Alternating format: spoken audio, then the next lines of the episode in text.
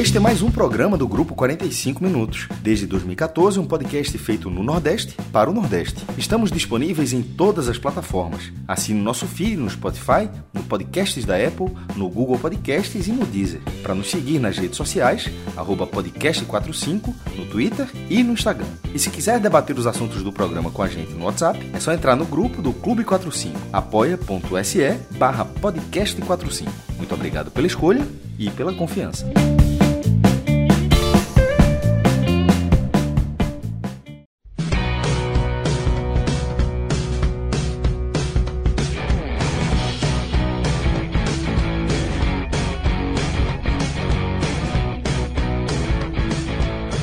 Olá, galera! Começando mais um 45 minutos.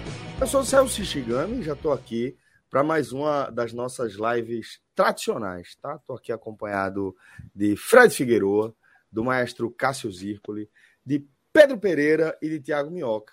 Isso já dentro daquela nossa proposta, né, de é, acompanhar os temas é, que tocarem aí o nosso dia a dia, independentemente da editoria. Mas fato é que nesse nosso raiz, a gente vai começar de forma mais tradicional. Vamos começar pela editoria de esporte. Fred, é, queria que você passasse uma atualização aí do cenário para que a gente possa iniciar os nossos debates, companheiro. Celso, considerando que a gente já teve aí mais de uma hora e meia de programa dedicada ao Fortaleza, né, e a disputa por essas vagas finais aí para pré-Libertadores, e ou mais do que isso, né, a campanha de recuperação do Fortaleza, o posicionamento histórico que Fortaleza vai tendo com esses últimos cinco anos, né, podendo pela terceira vez ficar entre os dez primeiros no recorte da Série A, algo que antes do Fortaleza só o Vitória duas vezes e o Sport, e o Sport uma vez no, nos pontos corridos tinham conseguido, né? Então tem todo um feito histórico do Fortaleza que já foi né, abordado por Luca, né, por, por Iago, por Cláudio, e na reta final ali também, quando a gente entrou, a gente acrescentou um pouquinho. Então, considerando que o Fortaleza já foi bem analisado, eu diria que hoje, do futebol do Nordeste, a gente tem duas grandes interrogações. Restam duas grandes interrogações na temporada do futebol do Nordeste. Uma delas com o Ceará, cuja permanência na Série A vai se tornando cada dia mais ameaçada. E aí você não olha apenas para a classificação, mas você olha fundamentalmente para uma curva de desempenho. O Atlético Goianiense, que era o time de melhor qualidade técnica do Z4, ele resolveu ligar o motor, enquanto o Ceará parou de pontuar no campeonato. Né? Então você tem uma dúvida sobre a permanência do Ceará e uma dúvida sobre a permanência do CSA. São essas duas interrogações que hoje movem o, o que hoje pairam sobre o futebol do Nordeste para esse final de temporada 2022, porque o resto está basicamente definido. Claro que existe ali um, um 0, alguma coisa percentual para o esporte subir, para o Bahia não subir, mas é, é algo de um preciosismo matemático, a situação foi definida no último final de semana. 0,37 é, a 1% são as chances do Esporte Clube do Recife. Pode planejar Isso, 2023. É. A do Bahia não subir é até um pouquinho mais alta do que essa. Mas, porque tem o Ituano ali no meio, né?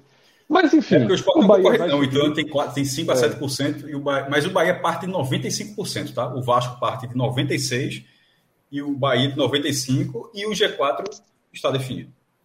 Isso. Não, está definido. Então as interrogações são Ceará e, e, CSA. Então acho que a gente pode começar do Ceará, né, Minhoca? Que a, a curva é muito, muito, muito preocupante, né? Pois é, Fred, é, é acentuada, né? Digamos assim, né? Uma queda no momento chave do campeonato, perdendo os confrontos diretos, já tinha perdido para o Curitiba. É bom a gente explicar um pouco o contexto, porque quando teve aquele anúncio do Lúcio, muita gente, assim, mas não foi pouca gente, não, foi muita gente, viu quão absurdo era essa decisão do Ceará para esse momento, né? De apostar num treinador totalmente inexperiente, primeiro trabalho para esse momento. Isso só tinha acontecido um caso de sucesso, pelo menos do, da, da, apuração que eu fiz, que curiosamente foi com o Marquinhos Santos, o ex-jogador do Ceará, quando ele assumiu Curitiba, não estou lembrado do ano, ele era treinador do Sub-15 do Brasil. E aí ele pegou Curitiba de uma temporada, que agora eu esqueci qual foi, e conseguiu. O time estava 16, terminou ali na metade da tabela.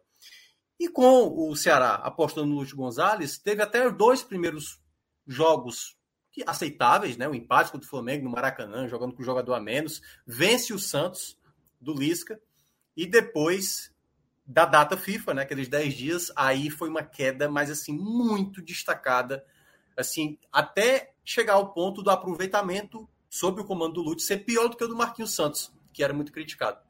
Então, nesse momento, o Ceará, eu vou me espantar se o Ceará chegar após o jogo do Corinthians, que a sequência é Internacional, vai ser agora na quarta-feira, na outra segunda o Fluminense, e depois, no outro meio de semana, o Corinthians. Nessa sequência de três jogos, se o Ceará não tiver no Z4, eu vou me surpreender demais, assim. Porque tudo, todo o contexto do que aconteceu da semana passada, né, que a gente até abordou aqui, da confusão que foi, vai ter o julgamento na sexta-feira, é bom lembrar, né, o STJD marcou a, a o, o julgamento de primeira instância para a próxima sexta-feira e, obviamente, o Cuiabá vai querer os pontos do jogo, tudo vai entrar no tribunal e certamente a decisão que o tribunal for adotar na sexta-feira, o clube que se sentir prejudicado vai entrar, vai recorrer, ou seja, não vai acabar, obviamente, nessa primeira instância, né? E esse momento, né, atravessa exatamente com um treinador inexperiente, um grupo praticamente sem motivação, um time desorganizado em campo, um time que até se mostra ali uma tentativa de conseguir uns resultados, mas dentro de campo, e ficou muito claro ontem contra o Atlético Goianiense, é uma equipe que está vivendo o pior momento da temporada, assim. E olha que o Ceará já viveu muitos momentos ruim, ruins nessa temporada. Então é um momento que eu diria muito delicado, porque olha que coisa, né? O Ceará já está em 15 jogos, olha, olha esse corte. Em 15 jogos do Ceará na Série A, nos últimos 15, uma vitória, sete empates e sete derrotas. Uma vitória nos últimos 15 jogos de Série A. O mais inexplicável é você dizer como é que um time desse não entrou no Z4. Né? Tem uma, tem um, né? cenário... Na verdade, a explicação é muito simples.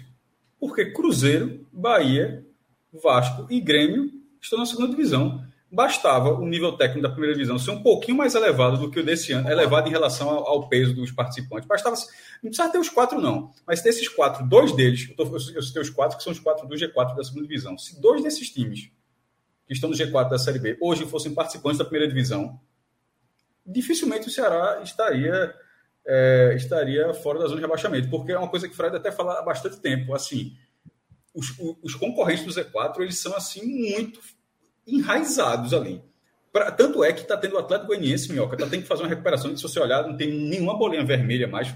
Que a tabela, quando você pega a tabela, geralmente tem ali verde, venceu, cinza empatou, vermelha não tem mais bolinha vermelha com o Atlético Goianiense, não, mas é. acabou a Sul-Americana 11 pontos dos últimos 15 disputados. E aí tem um detalhe, Cássio. E é só, é só isso fez esse time se aproximar, porque senão não tinha ninguém, ninguém consegue. Cuiabá perde jogo um atrás do outro, não consegue. Não consegue e olha o contexto, olha o contexto que está acontecendo com o Atlético Goianiense e que também está acontecendo com outras equipes. O Santos, por exemplo, né? Eles perderam um treinador, curiosamente, né? O Santos perdeu o Lisca e manteve o interino lá. O Atlético Goianiense, Eduardo Batista foi embora, manteve o interino e o, o, Ceará, nesse momento, teve ali dois jogos com um interino, que era o Ju Antonello. E, sinceramente, eu acho que o Ceará, nesse exato momento, não precisa mais do Lúcio. Mesmo assim, sabe? Não deu certo, a aposta que estava muito na cara que era errada do Ceará. E para essa reta final, eu acho que não vai ter tanta diferença. Não vai ter um treinador. O Lisca hoje foi demitido do Havaí, né? Não acho que o Lisca também precisa vir para fazer ali o projeto salvar pela terceira vez acho que é o momento mesmo do Ceará tentar lutar o máximo possível, porque eu acho que emocionalmente, tudo que o Ceará já atravessou, eu não consigo, eu não consigo ver mais cenário do Ceará reagir, a não ser, e vocês vão lembrar muito bem, em 2020 para 2021, né, se não me engano, que o Internacional enfrentou o esporte, o Internacional também brigando para título, o esporte conseguiu tirar uma vitória com gol até de Dalberto, né? Aquele, aquele gol da vitória, né? Esse é o cenário que eu vejo pro Ceará. Tirou o título do Flamengo, porra. Exatamente, deu o título para o Flamengo, né? Porque não, não, desculpa, desculpa. Deu o título ao Flamengo, tirou do Inter. Deu o título ao Flamengo, Flamengo, exatamente. Aquela derrota foi fundamental para o Flamengo ser campeão. Porque esse cenário pode acontecer né, nesse meio de semana. Se o Palmeiras ganhar amanhã, o Internacional empatar ou perder diante do Ceará, jogando no Beira Rio, e se por acaso acontecer a situação é, do Corinthians também não vencer o Fluminense, o Palmeiras já se sagra campeão nesse meio de semana mas eu não consigo ver um cenário onde o Ceará consiga vencer uma partida contra o Internacional, jogando fora de casa, no Beira Rio, apesar do Ceará já ter conseguido vencer lá algumas vezes, mas o, o momento é bem pior e o Inter, por mais que não vá ser campeão, vai tentar vencer esse jogo, ainda vai tentar garantir ali a melhor campanha, o segundo colocado. É, o jogo contra o Fluminense sempre é complicado, não vai ter a presença, a presença da torcida, vai ser um jogo sem torcida na Arena Castelão da próxima segunda-feira, e ainda vai ter o Corinthians, né? Tudo bem, o Corinthians já está também encaminhado aí para a Libertadores, mas é um jogo que, quando você joga lá na Neoquímica Arena, a perspectiva de vencer fora de casa é muito difícil.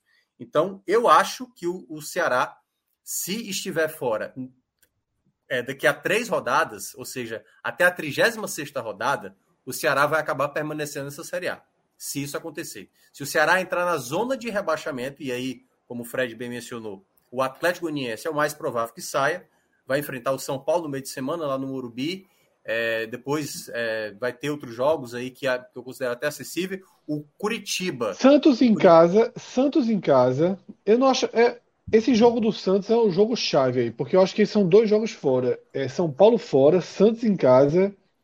Fortaleza. Deixa eu tentar fora. lembrar. E Fortaleza fora, né? Que assim, Fortaleza vai estar na briga, não tem. Sim. Ninguém aí vai pensar não, é... em desaceleração do Fortaleza para prejudicar já nessa né? rodada, eu acho que já nessa rodada o Ceará corre um risco grande de entrar no Z4. Corre porque Cuiabá, né? Cuiabá, né? Havaí. Cuiabá e Havaí. Em casa. É, é. é. Uma agora, Cuiabá também, eu acho muito, é. muito alta a chance. É, agora o Cuiabá também, é, é, perdendo de Goiás em casa no momento desse, é, é o reflexo de tudo que a gente está falando aqui, né? De como esse Z4 ele permite, né? Que, que uma campanha fraca suba. Que quando a gente chegar para falar da Série B é a mesma coisa, aquilo que, que Pedro tanto Sim. destacou ao longo de toda a Série B. Não existe é quinto colocado, né? É o termo entoado pelo torcedor lá do Vasco, né? Que do é Vasco, é, exatamente. O acesso é. culposo, é a permanência culposa. Tá permanência tá culposa. É. Sem a intenção Esse aí foi um ficar, genial. Sem a intenção de é. subir e tal. Mas é isso, né? A gente está vendo é, o Ceará não apresentar bom futebol com crise, sem torcida no estádio e praticamente indo aí a passos largos. Por mais que o torcedor do Ceará. É... Mas já ficou, só lembrando, Minhoca. Já, já ficou, porque tinha. É, é, por causa do Cruzeiro. Aquela, o Ceará já teve uma campanha de rebaixado. Isso. isso, já teve uma campanha, uma campanha, uma campanha muito forte de rebaixado. Isso. Sim, pode acontecer de novo? Pode. Mas. É, o Atlético Goianiense está tendo uma reação que o Cruzeiro não teve. O Cruzeiro não teve essa reação na, na, naquela competição. Isso. É. é, e o que, é, o que eu vejo mais triste, Cássio, de tudo isso, né? Que, claro, a gente chegou a discutir isso aqui das outras vezes. Claro, o nosso, o nosso debate, que até foi da outra vez que a gente falou aqui, tinha mais a, é, relação do que a gente comentava do ano passado, da questão do próprio Guto e tal. Mas era muito mais porque o Ceará, em termos de. como clube, né? Um, um clube estruturado, é, um, é algo que precisa rever para a próxima temporada. E aí, Fred, é onde vai entrar nessa reta final um time, um clube que vai ser possivelmente reestruturado para o próximo ano novamente. Tal qual o caso acabou de mencionar. 2019 termina o ano. O próprio presidente Robson de Castro dizendo: erramos, vamos trazer pessoas capacitadas para conduzir o Ceará da próxima temporada. Trouxe duas pessoas, só que em meio a isso tudo, não vimos nada de maneira significativa no departamento de futebol, né? Contratações, treinadores, uma linha de jogo, uma ideia. É, você via realmente o Ceará, por exemplo, uma coisa que a gente fala do Ceará, desde quando chegou na Série A, o time não conseguiu contratar um camisa 9 decente para uma temporada. Sim, são muitos jogadores que de cara você percebe que vai dar errado, como o Rodrigão, como o Jael. São muitos jogadores assim que você vê nitidamente que é um problema. E quase todos os times, por exemplo, o próprio esporte numa Série B, claro, dadas as devidas proporções, já conseguiu ter um jogador. O próprio Mikael, né? Estava sendo um jogador relevante. O Ceará não consegue nem ter esse lapso, sabe? Porque o último jogador que de fato deu certo foi o Arthur. O Arthur, de uma certa maneira. Claro, teve ali um momento do Kleber, mas o Kleber sempre atravessou durante esses anos muitos altos e baixos. É um jogador tecnicamente que não tem muitas valências assim, ele é um jogador mais limitado e o Ceará vai nessa. E todo o roteiro, eu lembrei muito, acho que foi o Pedro que falou aqui da outra vez, ou foi algum, alguma pessoa aqui no chat, o cenário do Ceará lembra muito do, do Bahia do ano passado, mas muito, sabe? Gols inacreditáveis. O jogo do Atlético Goianiense ontem, eu lembrei muito do jogo do ano passado, né, Pedro?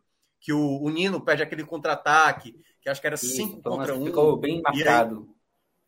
ontem o Luiz Otávio perde um gol debaixo da trave, assim, sem goleiro, sem ninguém, assim. Impressionante. E é o tipo de lance que define rebaixamento. É, exatamente. Você olha ali, cara, isso é, isso é exatamente um lance de um time rebaixado, perder um gol como esse. Não se explica. Então, veja, todo mundo tem esse. E de vez, em, de vez em quando, não é exatamente um, um, gol inacreditável, mas é a maior chance do jogo, mas que não era inacreditável.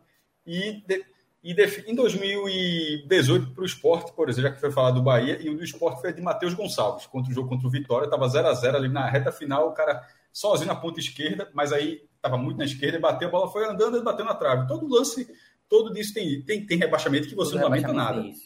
Tem, tipo, o esporte ano passado desabou. Esse, esse, que eu estou falando é de 2018. O de do ano passado, Sim. o esporte não competiu. Mas esses lances onde você fica um ou dois pontos ali, onde era um, um, um empate que se virasse vitória mudaria, ou uma derrota que se virasse um empate, aquele pontinho bastaria. O do Bahia, a, a, a, aquele contra-ataque patético que o Bahia desperdiçou não, é, lá no Antônio Ascioli foi assim. E, e esse do Ceará martela, martela também. É assim, é pode, pode não ser o último. De repente, se tiver um outro para frente, você vai acumulando. Mas se não tiver outro lance desse tipo de repente faltar esse detalhezinho, é, é, é muito difícil você não associar. E a questão, Cássio, também é que é uma coisa que o clube vai se acostumando a viver esse cenário. Todos os clubes do Nordeste que passaram por temporadas de maneira sequencial, vivendo um, um quase rebaixamento, o rebaixamento fica muito próximo no ano seguinte. Foi assim com o Vitória. O Vitória ficou batendo anos na trave para ser rebaixado para a Série B, até ser rebaixado. O esporte a mesma coisa. Ficou batendo anos ali até ser rebaixado. O Bahia foi lá, teve aquela vitória sobre o Fortaleza ali, escapou no ano, no ano seguinte estava sendo rebaixado. Então, quando você está sempre flertando, é como se o, o, clube não conseguisse fazer um algo a mais. Principalmente com o Ceará nessa temporada, do jeito que foi, de todos os fracassos que já, que já teve, a maneira como o Ceará está terminando essa temporada é aquela coisa, vai ter, se tiver uma permanência, é para ter, é, é, tipo, é tipo uma, uma nova possibilidade para você reconstruir a equipe numa Série A, porque cair para a Série B é refazer o time com bem menos dinheiro, ter que dispensar muitos funcionários do clube para tentar voltar para a Série A. Minhoca, e complementando é, é, esse tema, e que eu vou falar agora é, é meramente curiosidade, tá? Não tem né, pra, não é prazo de validade para quem estava ouvindo o, programa, o bloco do Fortaleza, tem nada a ver, só é realmente uma curiosidade. Se o Ceará cair, pô, vai ser a terceira vez assim, em, em pouquíssimo tempo, que um nordestino cairá na tentativa de chegar ao sexto ano, pô. Tipo, o esporte ficou é de 14. É assim, é uma coincidência muito grande. O esporte Maldição. ficou de 14 a 18. Aí é foi grande que, e, e outra, faz a gente começar a analisar o, o que é que tem de, em comum, né, mais? Para ver se tem algo além da coincidência. E são três rebaixamentos. Esses três rebaixamentos, eles com lances do tipo. Porque o do ano passado o esporte era o esporte voltando. O, o lance de Matheus Gonçalves é a queda do esporte na sequência de cinco anos. Ou seja, o esporte ficou cinco anos, aí o ano que ele caiu, teve um lance que marcou uma. que, que o time poderia ter ficado. O Bahia, que foi ano passado, estava no, no, quinto ano, tentando chegar ao sexto, e tem um lance tem marcado. Aí, no caso, o do Ceará agora. É, o que é curioso, e o Ceará não caiu ainda, tá? Estou falando que se cair, é, levaria essa curiosidade. E seria, desde já, se isso acontecer, o, pro, o candidato a, a, final, a tentar chegar na sexta, no sexto ano nos pontos corridos é o Fortaleza, porque o Fortaleza ele, ele assegurou a presença dele, ele jogará a Série A em 2023 pela quinta vez. E assim, o cara do Fortaleza está pensando, ó, se o Ceará cair e para o Fortaleza ser recordista. A maldição do, do, sexto ano. É a maldição do, do, de, do sexto ano. Né? Agora, é, ao mesmo tempo, isso é uma marca anos, muito grande, né? Isso está aparecendo há muito tempo. A Chapecoense, por exemplo, ela foi, ela subiu em 2013, só foi cair, acho que em 19, pô, ou foi junto com o esporte. Ela ficou mais tempo é, ainda. Não, foi 19. Ela, ela, caiu, subiu e depois caiu de novo, né? Não, então, mas ela, ela sobe em 2013 com o esporte e ela fica um ano depois do esporte, eu acho. Ela ficou mais tempo do que o esporte. Fica, fica, fica. É, acho que foi o Figueirense, no, no, na primeira década dos pontos corridos, chegou a ficar sete anos. Então, assim, eu tô, tô dando esses elementos, eu tô dando essas informações para mostrar que, na verdade, embora eu esteja falando do recorde do Nordeste, infelizmente é um recorde muito curto. E aí vai um pouco o que o Celso falou agora, de como é que, o que é os caminhos para chegar a isso. Eu acho que não tem nenhuma, eu acho, eu, eu, eu, acho que é uma coincidência. Eu acho que são realidades completamente diferentes, assim. Também é, acho. Até porque a do Ceará esse ano era para ficar. Um, um, Ceará muito é, riquíssimo em relação ao padrão da região, muito mais do que todos os adversários que ele está competindo. todos. O Ceará tem muito mais dinheiro, muito mais capacidade, não é só ter dinheiro, é capacidade de, de buscar contratação, ou seja, não é só ter o salário em dia, do que todos os concorrentes que ele está enfrentando e de vez em quando você cai. É, então, assim, não, eu, não, eu não vejo um, um para, a única, o único paralelo é que, eles, que todos estão na mesma região, mas tirando isso, acho que são, são situações bem, bem, é, bem diferentes. E aí, para fechar, eu acho que a análise aí final, né? Claro que a gente vai ter ainda mais análise dos jogos e sempre a gente vai atualizar essa situação. Eu vejo como principal concorrente do Ceará o Curitiba, certo? Eu acho que o Atlético Goianiense tende a sair dessa zona de rebaixamento, acho que em três rodadas, quatro rodadas, e vai ter uma sequência. Acho até que vai dar muito trabalho para as equipes que vão estar brigando também na parte de cima, incluindo o próprio Fortaleza. Né? Claro que o torcedor do Fortaleza aqui já está dizendo pode perder a vontade para o Atlético Goianiense, tá, tá, tá liberado e tal, mas é claro que o Fortaleza vai brigar ainda pela, pela Libertadores, mas o contexto, o contexto, eu acho que o Atlético Goianiense de uma subida, e me parece que o Curitiba é o principal adversário, porque o Curitiba, na verdade, Fred, que a gente já, já tinha falado também, o grande problema do Curitiba é fora de casa, né? O é time que joga da maneira... É Gutinho, né? Gutismo, né? Nossa é senhora, mas assim, desde quando ele chegou, ele tem nenhum ponto somado, zero, zero. Nenhum ponto somado fora de casa. Mas vai ganhando, você vai dando trabalho em casa, e aí... aí... Mas quem é, que tem, quem é que tem mais treinador? Quem, tu, quem é que tem mais treinador para essa reta final? Como assim? Eu acho que é o Curitiba. Eu também acho. Eu também acho. Mas o que pega no caso do Curitiba é que os jogos em casa, que teoricamente é o ponto forte de Guta, não são jogos fáceis, né? Tem Flamengo e Corinthians, Sim. só esses dois. Corinthians é. e Flamengo, então, é pesado. Isso é um complicador, ele tem, né? Ele tem um jogo bom fora, que é o, o Juventude. Só que o Juventude está vendendo muito caro as derrotas lá no Alfredo Jaconi. O São Paulo ontem, por exemplo, ganhou ali no, no limite. Mas assim, se eu vejo uma equipe brigando com o Ceará até essa reta final, é o Curitiba. E é bom lembrar, vai ter esse duelo Curitiba e Cuiabá. Cuiabá e Curitiba, na verdade, jogando no Mato Grosso. Na última rodada. Esse duelo Cuiabá e Curitiba pode ser um duelo benéfico ao Ceará. Até porque o Ceará vai ter na última rodada o Juventude em casa. Juventude entendeu? em casa. Esses três é, pontos então, que eu então, sempre disse que o Ceará é, tem guardado, né? É, mas para isso o Ceará tem que chegar na última rodada dependendo só de si. Não pode fazer aquela, tenho que ganhar do Juventude e torcer para tal situação. Ganhar do Juventude e tentar obviamente, não depender de outros resultados. Porque só esse cenário que hoje eu vejo de um time desmotivado, um time. Enfim, o torcedor já está cansado, sabe? Eu acho que o resumo dessa temporada é um torcedor já cansado de ver o time nos momentos chaves acabar fracassando. E aí vamos ver o que, é que vai acontecer nessa reta final. Eu acho que o, o grande X da questão aí para o, o Ceará é saber se a fase do Atlético Goianiense vai continuar, se o Atlético Goianiense vai continuar tendo essa fase boa, porque eu acho a tabela do, Atlético um tanto chata. Não, não me agrada, assim. Se eu fosse torcer A melhor parte passou da tabela do Atlético Goianiense. A melhor parte já passou tinha... e a partir de agora é. você, tem, você tem jogos que não são mas assim tem uma coisa chamada confiança, pô. É. tem a confiança do Ceará com o Palmeiras, pô. Exatamente, é, mas, exatamente. Mas, e alguma qualidade, tá? E alguma qualidade. Não, não é só alguma qualidade, é tem qualidade. Pô. O time, o time chegou onde chegou na, na, na Copa do Brasil e na Copa Sul-Americana é alguma qualidade, não. Tem qualidade. É. E eliminando eu concordo, mas, eu também, mas eu também não, sou, não me surpreenderia se a fase terminasse. É.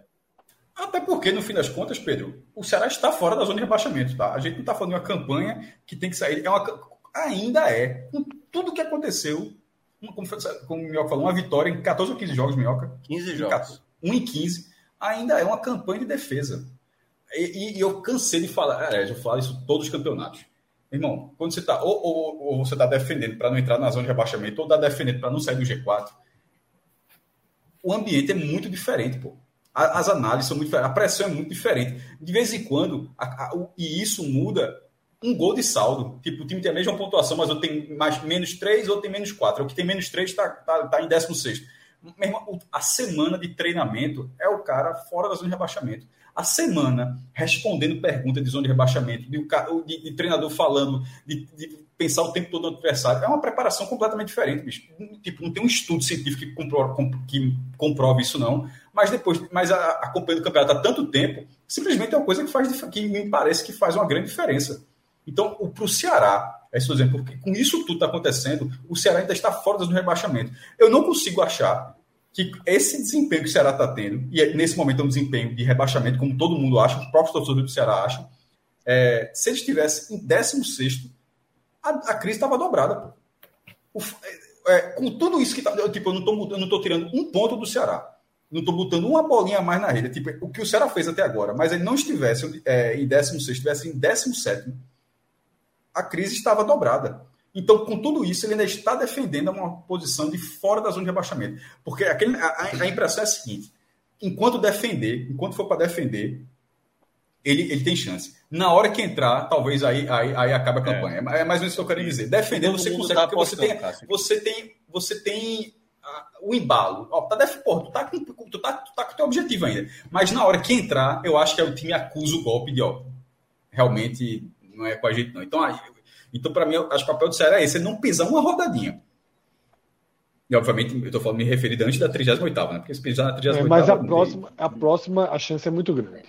É muito grande. É, eu, ve, eu vejo a possibilidade do Ceará entrar na zona e ainda conseguir sair muito por conta dos dois, dos dois últimos jogos.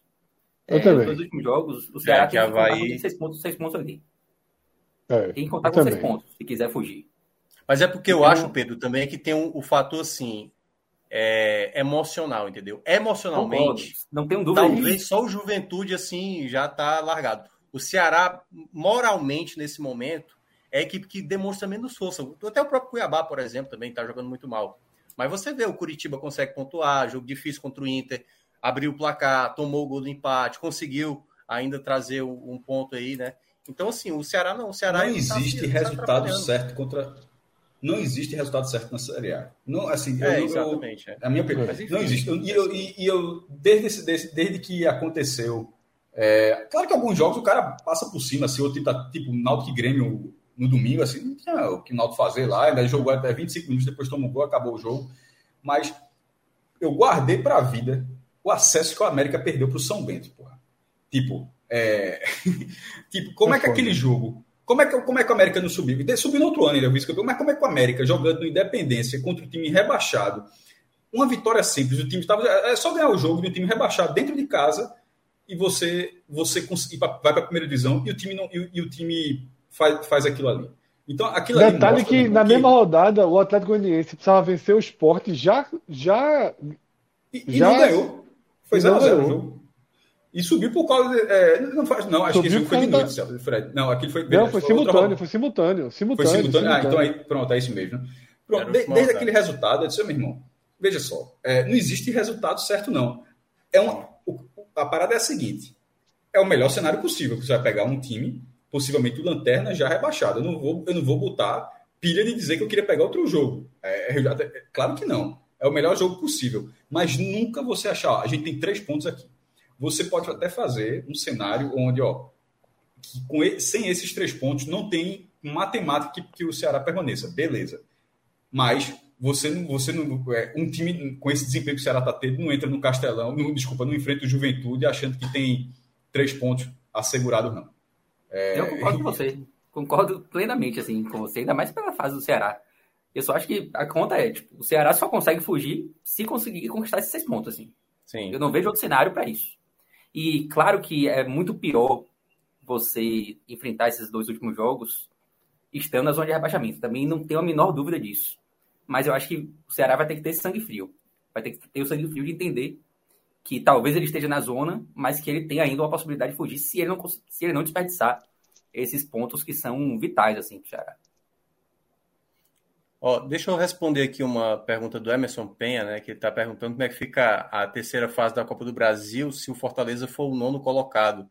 Que isso afeta né, no, no esporte, que foi vice-campeão é. da Copa do Nordeste.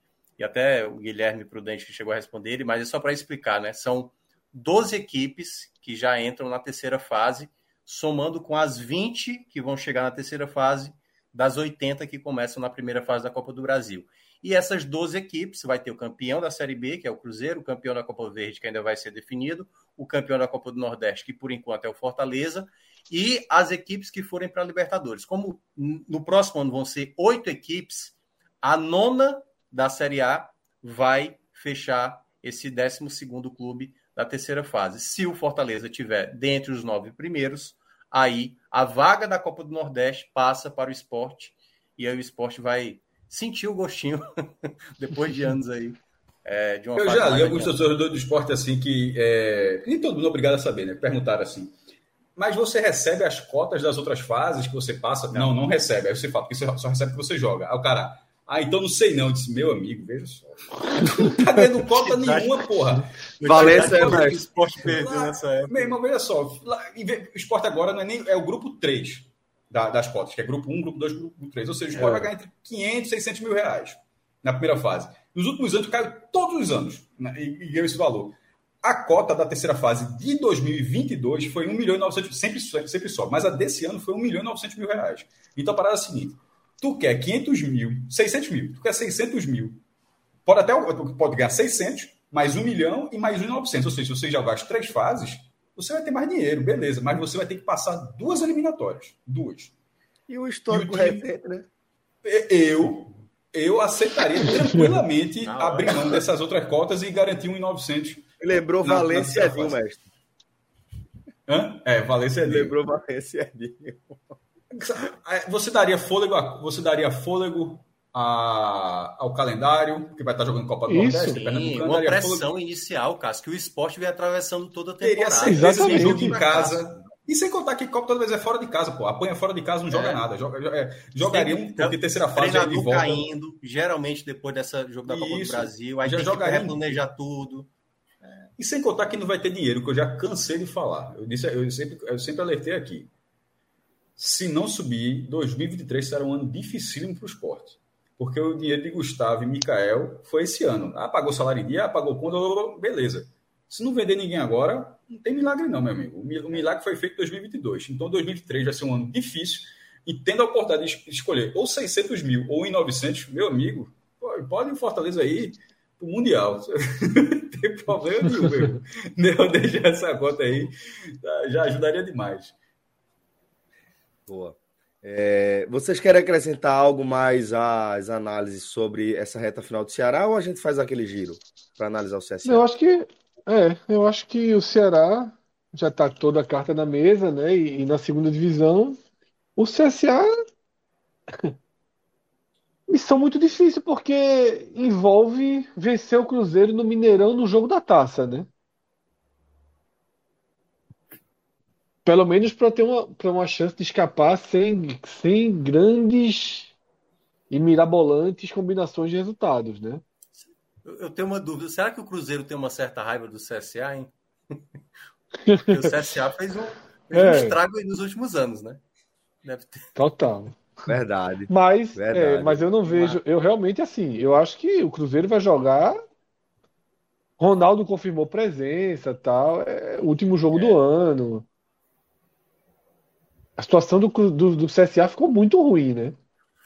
Mas esse é o último, esse é o último, esse é o último resultado Cruzeiro, tem, trouxe... Cruzeiro tem 10 centavos para cagar uma raivinha do CSA, viu? Assim, é. Tem, é. é. exatamente, é isso que eu tava falando. É, que... exatamente. Assim, eu, eu, então, assim, eu não vejo muito motivo do cara do. Porque assim, o Cruzeiro, Cruzeiro, foi muito piada por conta do CSA, né? E é, aí, de repente, de repente a, olhar a oportunidade assim, não sei se. É, tipo assim, pô. Os caras esqueceram, não.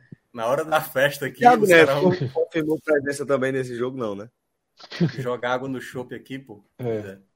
E, e, até porque o adversário direto, que é o Novo Horizontino, ele pega o Cruzeiro agora, recebe o Cruzeiro agora, né? E é, depois. É, mas é diferente, né? É diferente. Final... É, é, totalmente o Cruzeiro diferente. agora. Totalmente diferente. Em casa, no caso. É.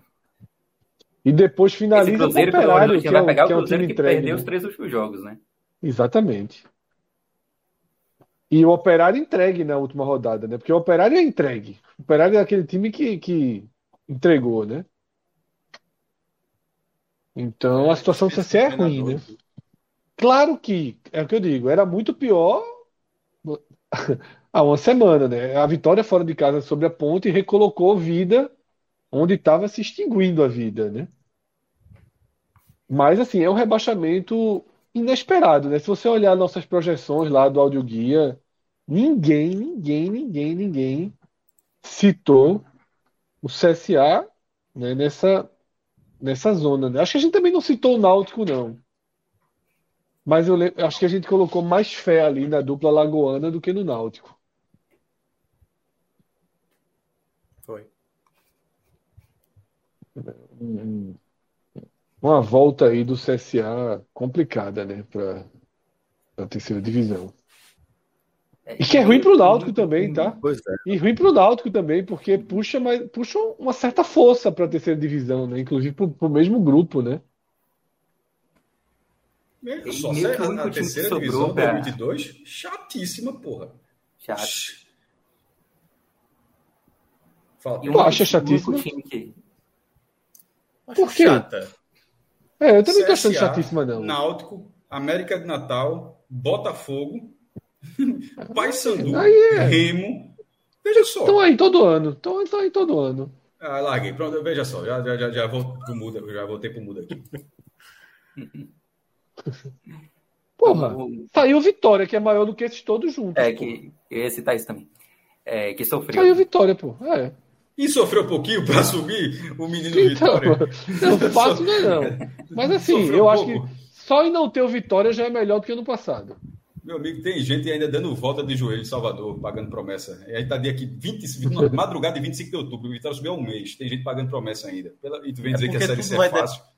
Eu não Tudo falei que era depender. fácil, porra. Caralho, tu falou que a do, do ano que vem tava muito complicado. eu Chata, falei, eu não vejo. Chatíssima. chatíssima. Pra mim a decisão É, a era gente pior falou que era Vitória. chata. É. Chata. Chata. Não, todos concordamos que é chata. A questão Ah. é que você tá achando que é muito chata. A gente acha que é Muito chata. chato. Veja só. Não, veja É. só. A, a- a- não, a, a, a frase era para o Náutico.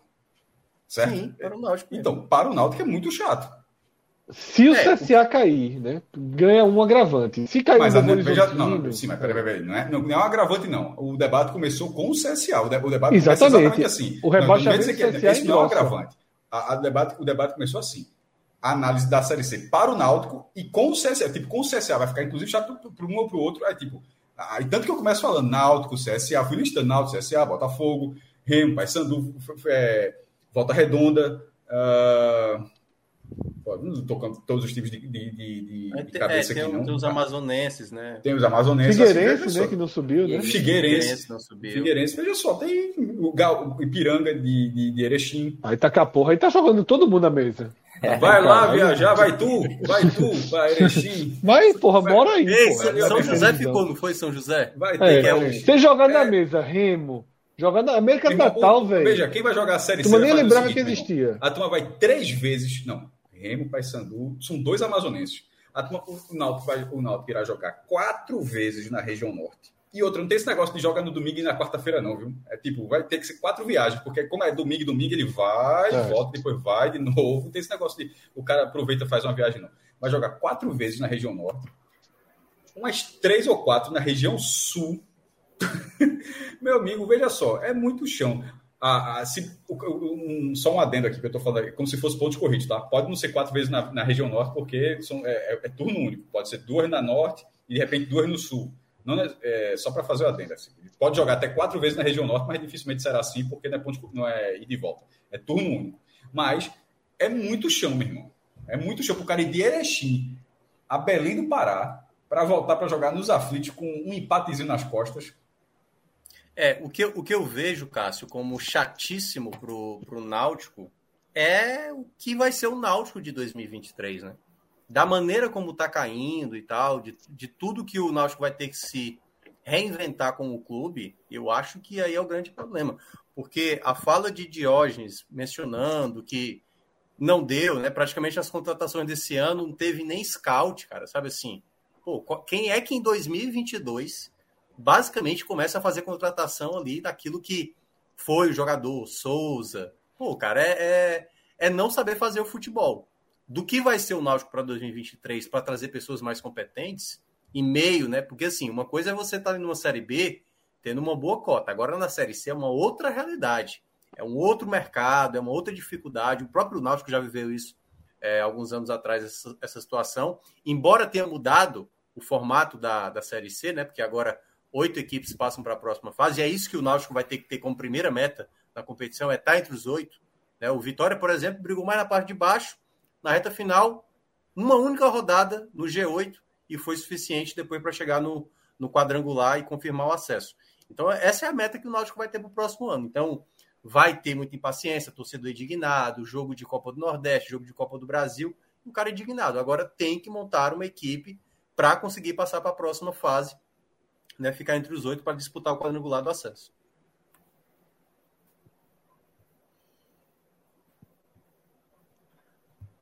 Boa, tava apanhando aqui. Meu computador tá um pouquinho lento. Eu tô sentindo que é algo relacionado à atualização do Windows.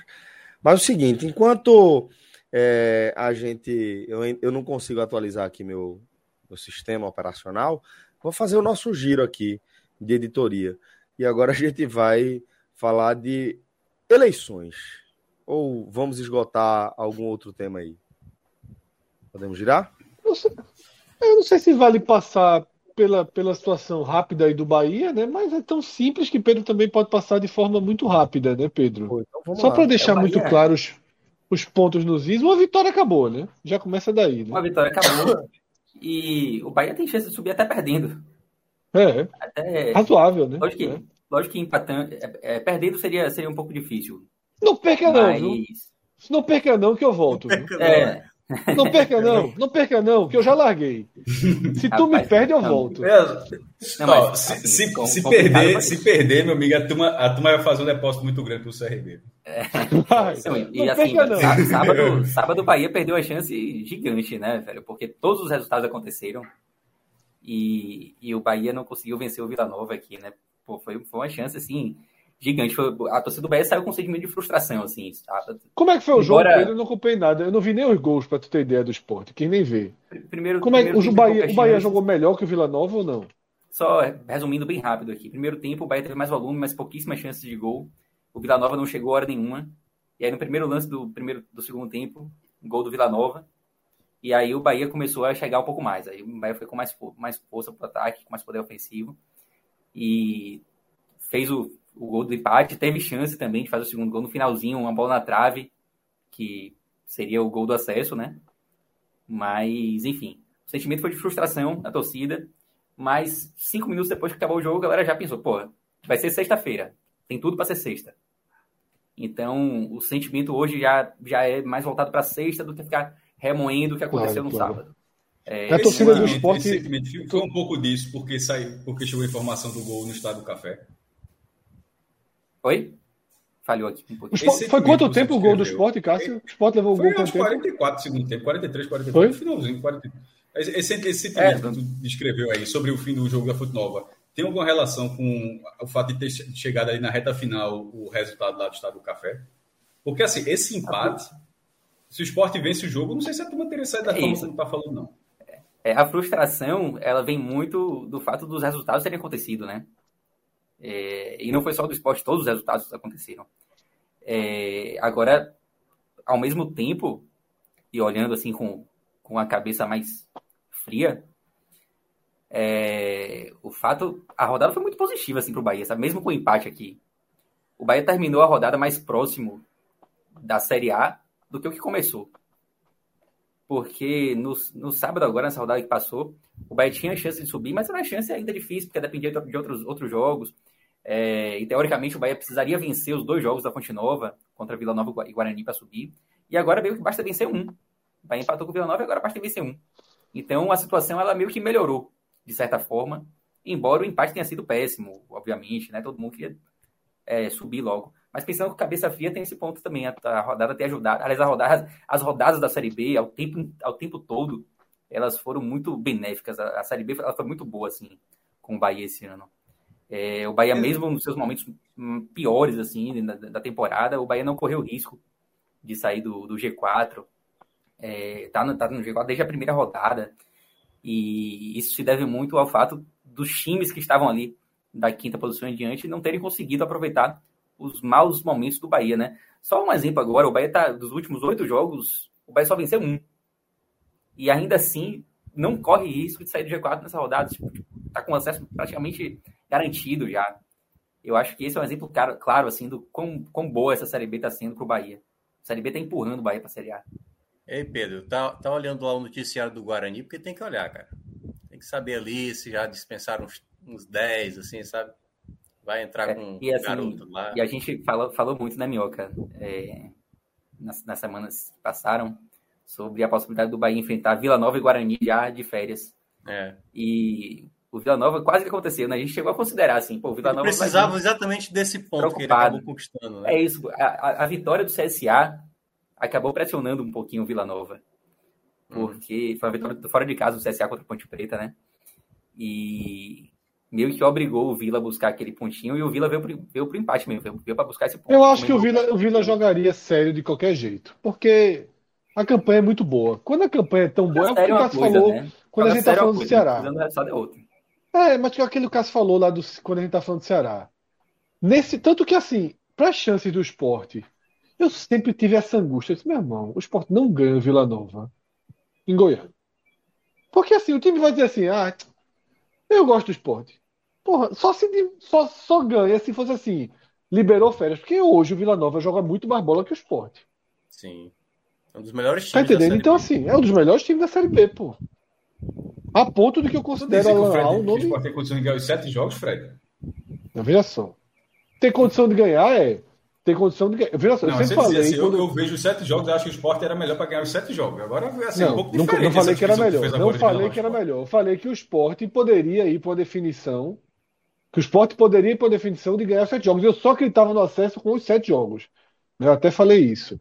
Mas que eu, Fred, não acreditava de jeito nenhum. Assim, veja só, eu tô desinteressado Velho, dessa velho, Série B.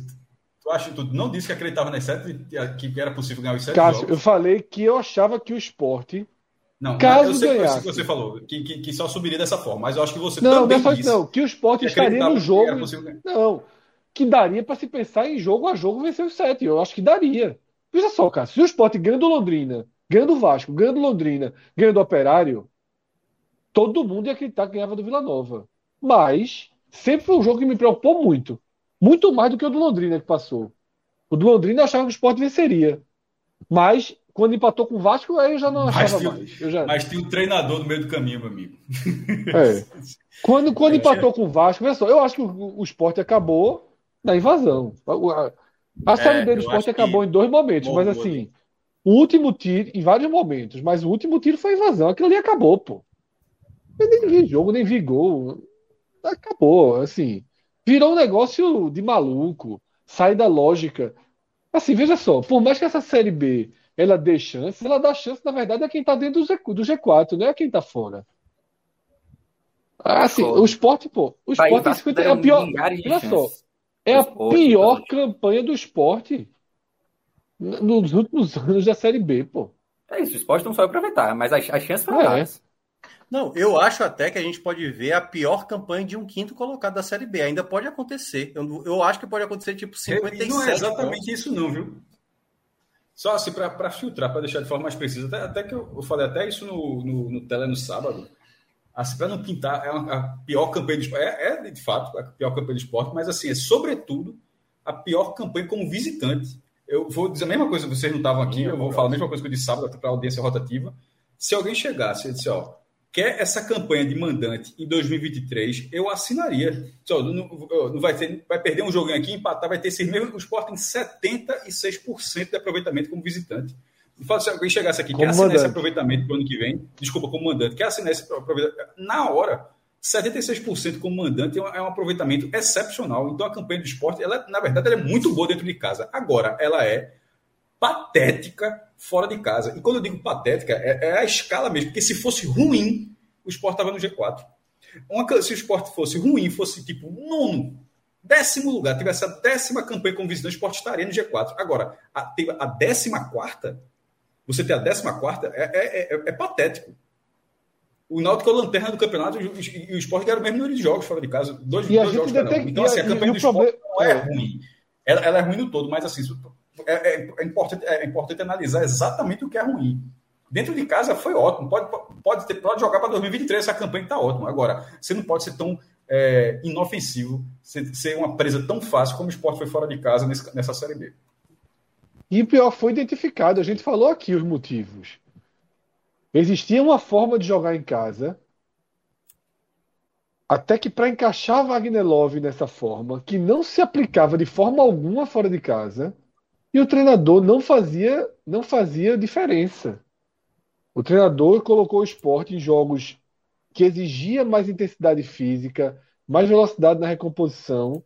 Ele escalou o esporte da mesma forma que que escalava nas partidas em casa. Mas isso é só um. Fred, tu, tu quer para 2023? Só deixando claro aqui, a capa, o Sport vai ficar na segunda divisão. O treinador trocaria, manteria. O que é que tu acha? Não, veja, pelo amor de Deus, eu não teria nem chegado até aqui com ele. Ainda que eu me culpe, porque eu achei um bom nome. Pro, pro cenário ali que se desenhava. Mas agora, não, eu achei... nem tô, é. tô, tô, tô, não, agora não, tô falando 2023. Não, para mim o treinador, ou o esporte toma coragem de trazer um treinador zerado no perfil de Alex, que eu também não sei se viria, mas um treinador desse perfil, ou eu iria de Alan Al já estaria negociando agora. Pois eu trocaria de treinador e que essa passagem é, no esporte, tá? Tem 736 clubes profissionais do Brasil, ou seja, tem 735 para trabalhar. Só mas no esporte, eu acho que, que, que, é a última passagem de Claudinei.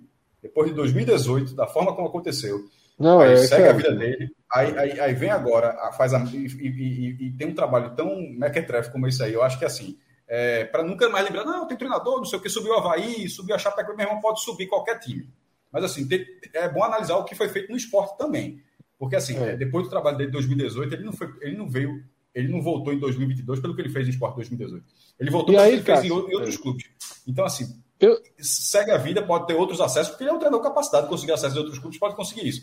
Mas, se em algum momento alguém lembrar desse nome, é bom lembrar do que foi feito no esporte também, e são dois trabalhos assim inacreditáveis, de corrosão. Eu não vi, é, eu não vi o jogo, né? Mas soube aí da entrada de Thiago Lopes e tal, e deu uma retweetada num cara que, assim, e que acho que é o sentimento de muita gente, né? Assim, a última cravada no peito do esporte tinha que ser Thiago Lopes em campo, assim.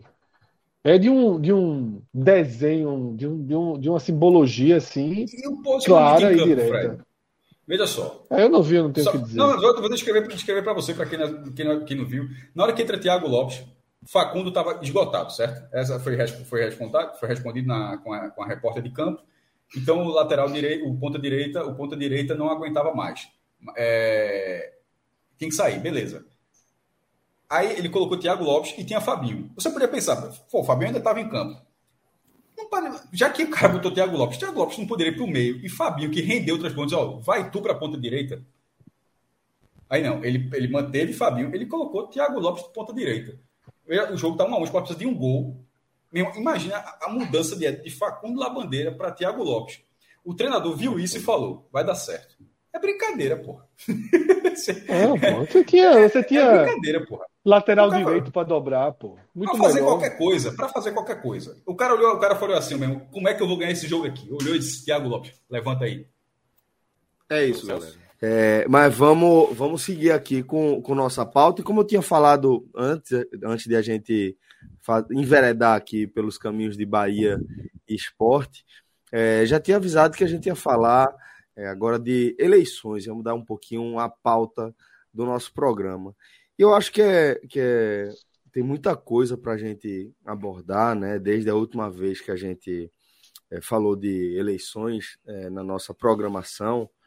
Mas eu vou sugerir que a gente é, comece pelo mais quente, né? Só para contextualizar, a gente está vivendo aí o, ainda, de certa forma, as primeiras horas, mas já primeiro dia, um dia depois de um evento que certamente já entrou para a história né, da nossa república, né, que é, é o fato de, de Roberto Jefferson, um apoiador de primeira hora de Bolsonaro, é, ter atacado a ministra Carmen Lúcia verbalmente, né, com vídeo, é, através das redes sociais de sua filha, né, contrariando uma, um aspecto aí de sua prisão domiciliar.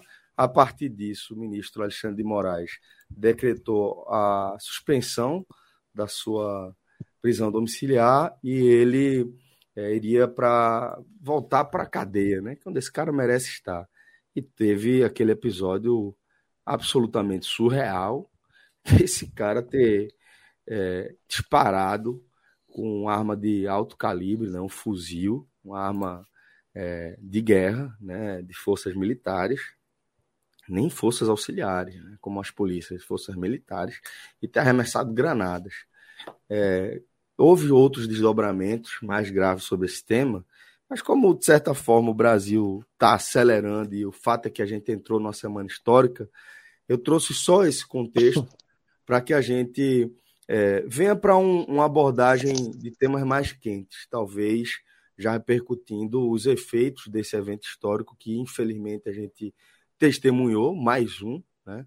É, mas vou sugerir que a gente comece analisando algo também palpável como essa, esse fato, mas do ponto de vista é, de estatísticas, que são as mais recentes pesquisas divulgadas, né, duas que foram divulgadas ainda nessa segunda-feira. Fred, estou falando aí do IPEC e também da Atlas. Foi Atlas ou foi Quest? Foi Atlas. Atlas né? Vamos lá, Celso. É, foi muita coisa, né? Jogou aí na, na, na, de uma vez aí. E, e quando você falou assunto quente, eu achei que você já ia trazer a da noite, né? Que é a acusação. É, ainda né? tem essa, né? Vazia. É, que né? essa quente mesmo, é essa que foi a da noite, né? Não sei até que ponto o factoide, não sei até que ponto o início de uma de um discurso, né, para realmente tumultuar a eleição. Eu sei, porque você tem que interpretar o seguinte: o, a notícia que é lançada aqui no caso é a denúncia de que 154 mil inserções de Bolsonaro não foram ao ar, né, nas rádios do país. É, você tem que analisar a denúncia, você analisa a resposta rápida né, de, de do TSE, de Alexandre Moraes, dizendo que o, o documento ele sequer. Prazo, né?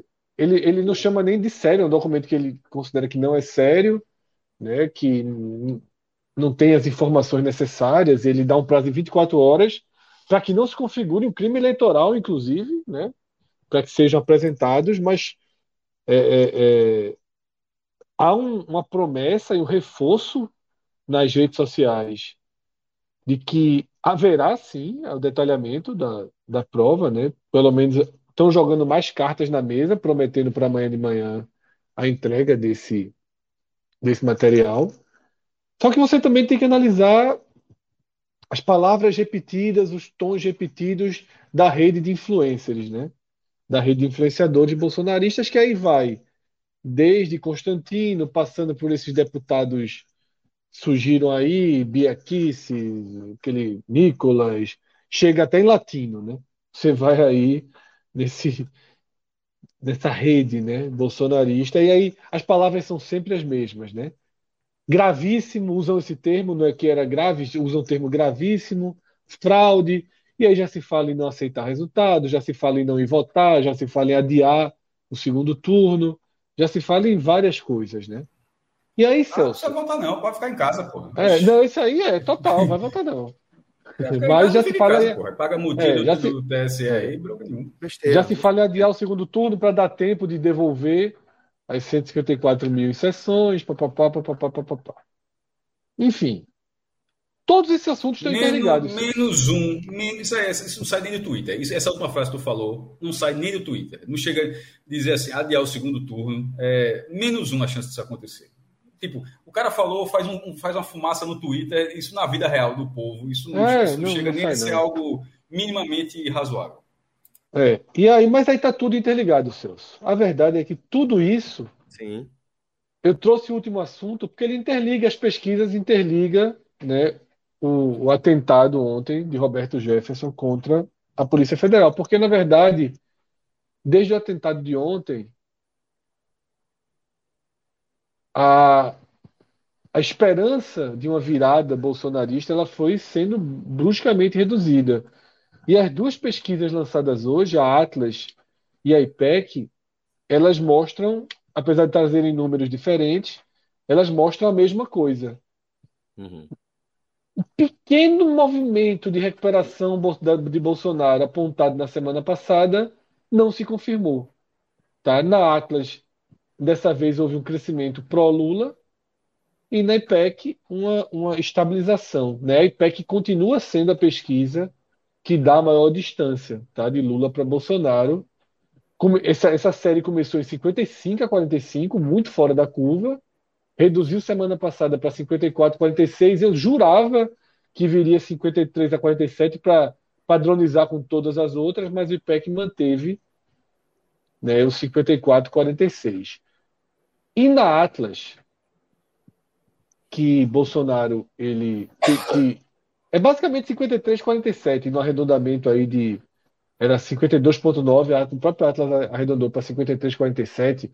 Mas nessa pesquisa da Atlas, teve um ponto que está revoltando, e aí eu, eu, eu sou, sou muito justo, com razão, pelo menos superficialmente, os bolsonaristas. Tem um ponto nessa pesquisa que é realmente foda. Da semana passada para cá, Lula subiu 15 pontos e Bolsonaro caiu 15 pontos no, no centro-oeste não é algo muito não é algo muito factível. Tamanha mudança em tão pouco Isso tempo. É mudança. Aí, aí, aí, é mais, considerando um instituto mais sólido e resultados mais confiáveis, é, isso está mais para assim, um erro de pesquisa, assim, uma, uma falha amostral, alguma coisa do tipo assim. Isso. Um, não, não, acho que seja algo deliberado, não, tá ligado? Assim, não, não exato. Ninguém, eu, eu, até porque ninguém é nem ajusta algum... critério também, né? Não, não, não ninguém ajusta 15, 15 pontos, não. mas assim, é mais um. Deu uma merda lá na pesquisa e aí? Ou, é, ou, e possivelmente ou, deu uma merda na primeira também, um porque a distância lá, a distância. Também, Oi, Cássio? Ou, um erro de divulgação também, de repente o cara fala, ó, a gente disse Não, não, não, ele já explicou, ele já explicou, ele já explicou. Confirmaram? Não, ah, então não é merda. Não, ele já falou sobre isso, ele já falou. Eu vou até procurar aqui. Eu sigo, eu sigo o, o, o, o gerente geral lá da. Deixa eu ver só se eu, se eu localizo.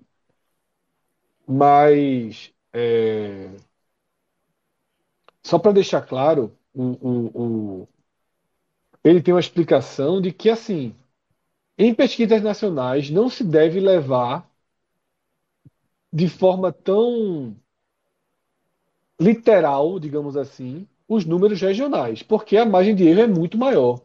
Ele falou que a margem de erro é de 6 pontos percentuais, e aí gera um universo de 12. Tá? Você pode mexer 12 pontos aí, e mexeu 15, né? Então, tem uma tem uma um desenho aí que ele para não considerar. E outra, na pesquisa passada deu Bolsonaro 65, Lula 35 no Centro-Oeste, que também não foi o resultado do primeiro turno.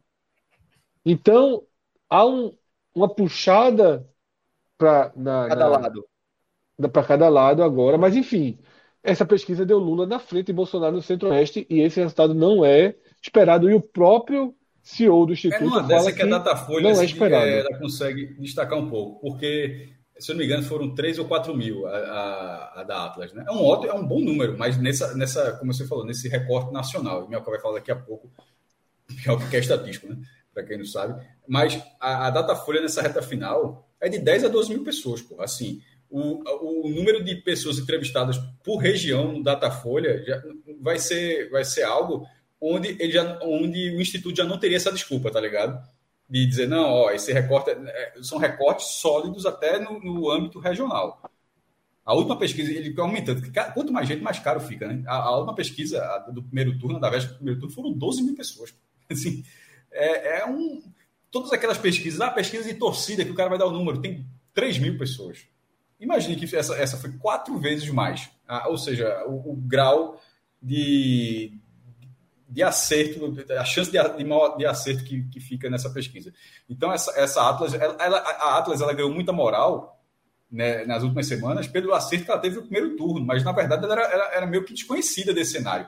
Só que ela teve, ela teve acertos bem relevantes, como o da Bahia, né, que a gente já, já, já trouxe aqui uma vez, e isso foi dando moral para ela. É, é, é, o, é o contrário que, por exemplo, acontece com a Brás Market, que joga lá Lula 30%, Bolsonaro 60%, 55%. É, tipo, ninguém leva a sério, pô. Só um, algum outro maluco aí leva a sério, ninguém leva a sério. Mas na hora que você olha algum instituto que tem números tão próximos do que aconteceu, de fato, e foi o caso da Atlas, por isso que está se falando tanto da Atlas nesse segundo turno. Porque isso pode, nunca foi a. Cara, nunca isso. foi a pesquisa. Você nunca, Bonner nunca abriu o Jornal Nacional dizendo a ah, Atlas trouxe o número, não. É sempre. Era o Ibope, agora está sendo o IPEC, o Datafolha. A Globo mesmo, ela, ela dá dois. Ela, a Globo ela mostra duas pesquisas. Não sei se está. IPEC e Datafolha. Não, é só, não, é só, ela só, só dá as que ela participa. Então, é justamente o que eu estou querendo dizer. A Atlas ela ganhou esse, é, ganhou esse nome no segundo turno pelo ótimo desempenho que ela teve no primeiro turno. E, e outra coisa, é óbvio que isso. Inclusive na Bahia, né? Inclusive na Exatamente. Bahia, que foi a única que. Se o Instituto de Pesquisa acerta tanto, você leva ele a sério. Ó, aqueles caras têm isso aqui, por isso que é, foi um dos números falados. Embora não tenha sido a única pesquisa do dia, né? Só lembrando que essas pesquisas de hoje ainda não trazem a repercussão isso. do atentado, né? Foram pesquisas feitas ainda na semana passada e que já trazem ali uma, uma, uma retração dos votos de Bolsonaro, uma, um aumento da diferença. E certamente nas pesquisas que vão vir aí a partir de agora, já com a repercussão da questão aí de Roberto Jefferson, é, certamente essa diferença ela tende a aumentar, né? Imagino eu. É, e, e é, esse, essa tendência de aumento que Pedro destacou, eu acho muito pertinente, é, eu acho que ela realmente, ela realmente tende a acontecer, porque é, colou, né? Isso foi, foi algo que realmente colou. É, a, a campanha de Lula, né, ou de certa forma todo o contexto, tem alcançado vitórias nesse sentido de colar algumas é, alguns aspectos polêmicos na campanha de Bolsonaro, né? Porque até então, Bolsonaro se, se mostrava um candidato meio teflon, né? Coisas mais absurdas aí que a gente via e absolutamente nada colava no cara, né? De repente houve uma, uma mudança, né? De até da forma da campanha de Lula interagir, trazendo o efeito Janones ali, para dentro da campanha, centralizando essa é, esse, esse modus operandi, né, tão característico aí das nossas últimas eleições, é, para é, personalizando ali, personificando ali em Janones, deixando o Lula um pouco mais afastado dessa desse tumulto aí, é, visando um, um, uma limitação né, da taxa de rejeição de Lula, que sempre foi muito alta, sempre houve uma observância em relação a isso aí. Mas o que a gente percebeu é que, não sei se só a mudança de estratégia ou também eventos que é, são, de certa forma, aleatórios, são inesperados, como aquela declaração catastrófica né, de Bolsonaro, que traz muito da essência de quem ele é ali, aquela coisa do pintou o clima, né? Tem uma promessa da campanha de Lula de que se explore essa, esse aspecto, esse, esse incidente aí um pouco mais, havia o contato com as famílias das meninas que foram é, expostas ali por Bolsonaro daquela forma, que na verdade eram estavam participando de um, de um, um curso de beleza tal e etc. É, houve também esse um curso esse... de um curso de, de, de maquiagem e de corte de cabelo. Obrigado, Fred. Era um concurso, não, era um curso, tá? Um curso, um curso. Era, era uma casa que, que, que, oferecia um curso técnico, elas estavam maquiadas e arrumadas porque elas estavam treinando uma com as outras os, os penteados. O ofício, né? Era um curso técnico. Perfeito, Fred. Obrigado pelo esclarecimento. É, houve também é, o, o, aquele vazamento né, da, da, do plano econômico de mexer no salário da galera, isso também pegou. E o caso de Roberto Jefferson, que aí eu vou trazer algo que Fred já abordou também, é, que tá tudo interligado, né? Todos esses efeitos que a gente está vendo, todas as análises que a gente está fazendo, estão sendo feitos, obviamente, também por ambas as equipes. A equipe de Bolsonaro, que é, está correndo atrás aí é, nessa, nessa campanha, está observando isso também. E que não sou eu que estou falando, mas basicamente todos os analistas políticos que eu acompanho é, enxergam da mesma forma que há havia naquela em todo todo é, todo passo a passo que culminou com o atentado de Roberto Jefferson algo de oficial ali em relação à estratégia. Oficial não, né? não oficial, em relação à estratégia de, de campanha de Bolsonaro. E a análise que se faz é que o imponderável aí é a maluquice de Roberto Jefferson via tona. E eu, como falei, Roberto Jefferson é um condenado, é um cara que está em prisão domiciliar e que em momento algum recuou. E é por isso que aí eu vou amarrar aqui a minha análise, dizendo que eu realmente enxergo algo como tudo conectado, inclusive o que a gente ainda não está vendo, que é o que Pedro destacou em relação às pesquisas que a gente está tratando ainda não refletirem esse atentado de Roberto Jefferson, é, que é o fato de que, de que é, esse cara, velho, ele, ele devia estar tá preso e ele está mexendo com, com é, a campanha de Bolsonaro de forma a gente observar reações e conexões muito diretas com essa decisão de Fábio Faria e Fábio Van Garten ali, de, da comunicação e essa alegação até aqui vazia de uma possível fraude nas inserções de rádio de Bolsonaro. Então, assim, é, vejo de fato como algo muito conectado, né? A gente vê alguns estudos aí se debruçando sobre uma ampliação do número de votos de Lula e também uma ampliação da vantagem dele sobre Bolsonaro, né? É, e todos esses fatos que vão juntando é, me leva a crer que, por exemplo, em outro momento, não é a primeira vez que Roberto Jefferson fala esse tipo de merda, pô. Não é a primeira vez que ministros do Supremo são ameaçados. O próprio Bolsonaro já fez isso. E houve notas de repúdio, houve é, gestos mais brandos. Eu vejo até talvez um recrudescimento na reação do próprio Alexandre de Moraes, como que sentindo também que é o momento de você é, aproveitar o, o, enfraquecimento aí dessa campanha de Bolsonaro a partir desses eventos que eu acabei de descrever, para dar uma enquadrada como se deve enquadrar de fato. Não é nada fora do, do que é, reza a legislação é, eleitoral brasileira, não. É aplicar de fato o que a nossa Constituição e a legislação eleitoral é, afirma. Né? Eu acho que ver essa, esse último evento mais quente que Fred descreveu é uma forma de a gente é, colocar, não dá para cravar absolutamente nada, né? até o fim da apuração de domingo, mas é algo mais para a gente colocar na nossa análise aqui, sabe? No nosso mapa de análise. Vejo realmente fatos muito interligados e eventos que acabam me dando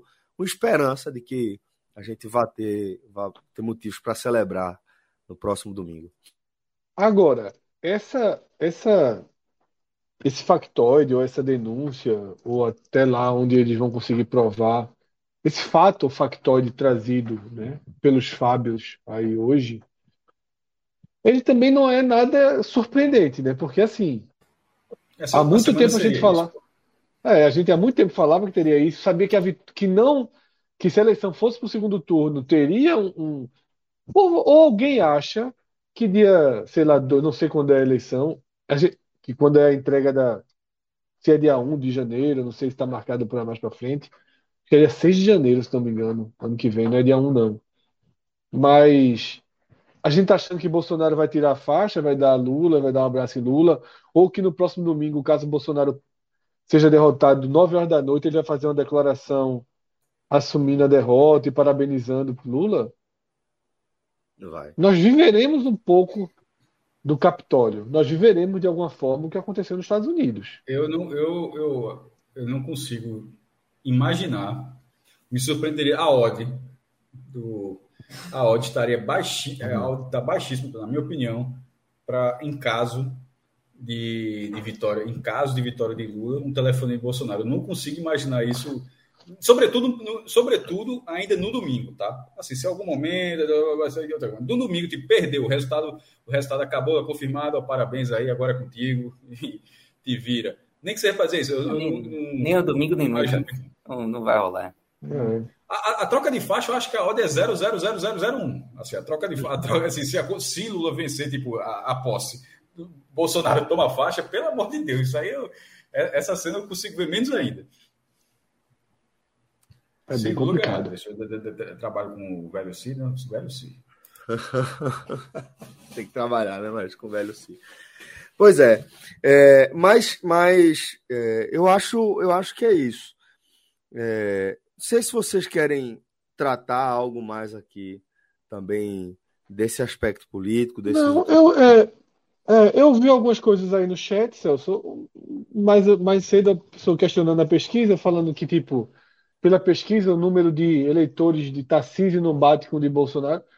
Veja só, nem todo mundo que vota em Tarcísio vota em Bolsonaro. E, e é, é, é bem comum que não vote. E não as pessoas forçam um pouco essas relações, elas não são tão claras assim. Tá? Veja só, uma coisa que é importante. Nem todo mundo. Eu acho que dizer que a maioria, inclusive, não tem um voto ideológico. Tá? O voto ideológico, inclusive, ele é mais comum nas capitais, ele é mais comum nas com mais, com mais educação, com mais acesso à educação, com mais acesso a bens de consumo, tá? Então, assim, tanto que, tanto que eleitores que votaram em Bolsonaro na última eleição, no Nordeste sobretudo, muitos votam em Lula. Tá? Você tem uma, uma passagem de um para outro, são dois, dois candidatos populares, dois candidatos populistas também, cada um ao seu estilo. Então, assim, pode ter certeza que muita gente votou em Zema e votou em Lula, mas muita gente, tá? Que muita gente vota em Tarcísio e votou em Lula. Então você tem essas, essas conexões, elas são naturais. E nem vou citar o caso de Bahia. Mudou, viu? É. Oi? Meu, em Pernambuco, porque Pernambuco, eu pensei que tu ia dar um exemplo. Sim. Aqui em Pernambuco, votou em, votou em Lula. É, esse aqui Pernambuco e na Bahia nem conta, porque Pernambuco e na Bahia mistura completamente. Não, mas, mas Muito mais gente vota em Lula. Lula. Então, mas Sim, assim, é. tem a candidata. Mas, não, mas tem é... eleitores de ACM Neto que votam em Lula e tem eleitores então, de Raquel que votam em Lula. E os outros dizendo também, pô. não, então, mas porque. Não, pô, o que é que eu quero dizer, cara? Que aqui, no, na Bahia, em Pernambuco, mais ainda, pô. Sim. Mais ainda, né? Já que aqui 73, 72, 73% tá, tá, votam tá, em Lula. Tá. Não, isso aqui gerou um interesse de quem tem maior dificuldade de todo mundo votar em Lula. Né? votasse nele. Acusei muito o golpe daquela de, da família Tércio ali. Muito. A candidatura foi muito Marília, ruim. Foi muito a ruim. Candidatura, a candidatura de Marília não me encanta de jeito nenhum. Assim, é, é, é não, em Marília é impossível votar. É, é, é, mas assim, eu pendi para o voto. Porque, nesse caso, é, um, é uma escolha, não está definindo se Pernambuco. É, aqui está ganhando a eleição. Pô. Não, não, não, é nem isso. Tipo, não é, A gente, não é um voto e como você vai ver a sociedade na escala nacional, como a gente está definindo, é a gente isso, enxerga a eleição federal. Ainda não é assim. É, não sendo isso, aí eu me decepciono. Votei em Raquel no primeiro turno, mas eu não, eu não consigo dar. Eu sei que, a, que é muito. que é política, aquela coisa toda, mas assim, eu não, eu não digeri, não. Aquele, aquela cena ali com a família Tessa, não, não, não suporto aquele, aquele, aqueles dois. Eu acho que eu tenho o direito. Eles podem não gostar de mim, é. eu posso não gostar deles também. Assim, o que eles representam, é. não, tenho, não tenho nenhum interesse de dar absurdo, o mínimo absurdo, de, é. de, de, de, poder àquela duplinha, não. É, e os bastidores daquela foto são seguintes, porque, na verdade, no primeiro turno, eles estavam com o Danilo, né? O, P, o PP, né? É PP o partido de, de pessoal da fonte, né? É. Aí, quando foi fazer quando foi fazer o anúncio para Raquel, pediram para tanto os Collins quanto os Técios não irem justamente para não criar esse sentimento. Mas os Collins obedeceram não foram, os Tessios foram. E aí criou aquela situação. Não, beleza. Tá... Continua sendo favorita, vai ter voto. Vou ter, repito, vou ter nada no primeiro turno, vou, vou ter achando bom, porque acho que, assim como eu falei, trabalho em Caruaru, como tá, o próprio Miguel, tinha todos, eu tinha. Porque até para ser coerente da forma como eu voto, Fred. É dizer, ó, Miguel Coelho, eu fui petrolina, a Petrolina acho uma cidade fantástica. Mas, mas a, a, a, além de Miguel, eu não consigo dar, votar naquele cara. É, é, é, pelo pai dele, ser Fernando Bezerra Coelho, por, por toda aquela questão. E, e, a Raquel Lira não tinha, ne, nesse grau, esse problema. Mas aí ela absorveu, ela atraiu isso, e eu, como eleitor, eu, eu um votinho só. Ganhar outros votos, certamente ganhou votos de gente ligada aos testes, mas o meu votinho, infelizmente, foi pro ralo. Tem uma pergunta aí, Celso, queria até que botasse na tela, de Bolachinha, pergunta bem sincera dele, e eu acho que é interessante tentar responder. Bolachinha.